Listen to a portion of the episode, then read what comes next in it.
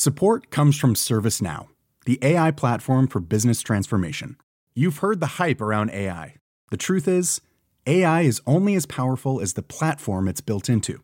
ServiceNow is the platform that puts AI to work for people across your business, removing friction and frustration for your employees, supercharging productivity for your developers, providing intelligent tools for your service agents to make customers happier all built into a single platform you can use right now. That's why the world works with ServiceNow. Visit servicenow.com/slash AI for people to learn more. Savez-vous quelle rue de Metz était un haut lieu de prostitution Bonjour, je suis Jean-Marie Russe. Voici le Savez-vous Metz Un podcast écrit avec les journalistes du Républicain Lorrain. Il n'y a plus de maison close à Metz depuis 1936, une décision prise dix ans avant leur interdiction nationale. Pourtant, le passé de cette activité reste inscrit jusque dans les noms des rues messines, notamment dans le quartier de l'ancienne ville.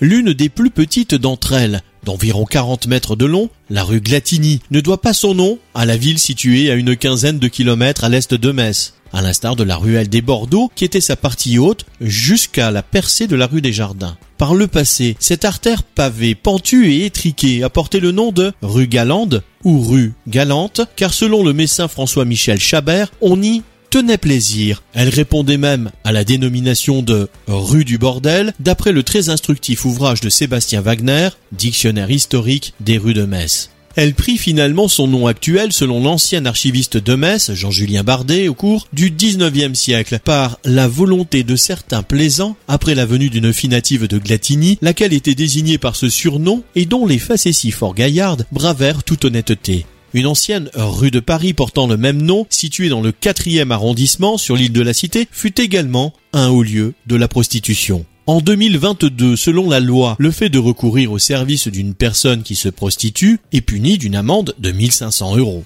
Abonnez-vous à ce podcast sur toutes les plateformes et écoutez Le Savez-vous sur Deezer, Spotify et sur notre site internet. Laissez-nous des étoiles et des commentaires.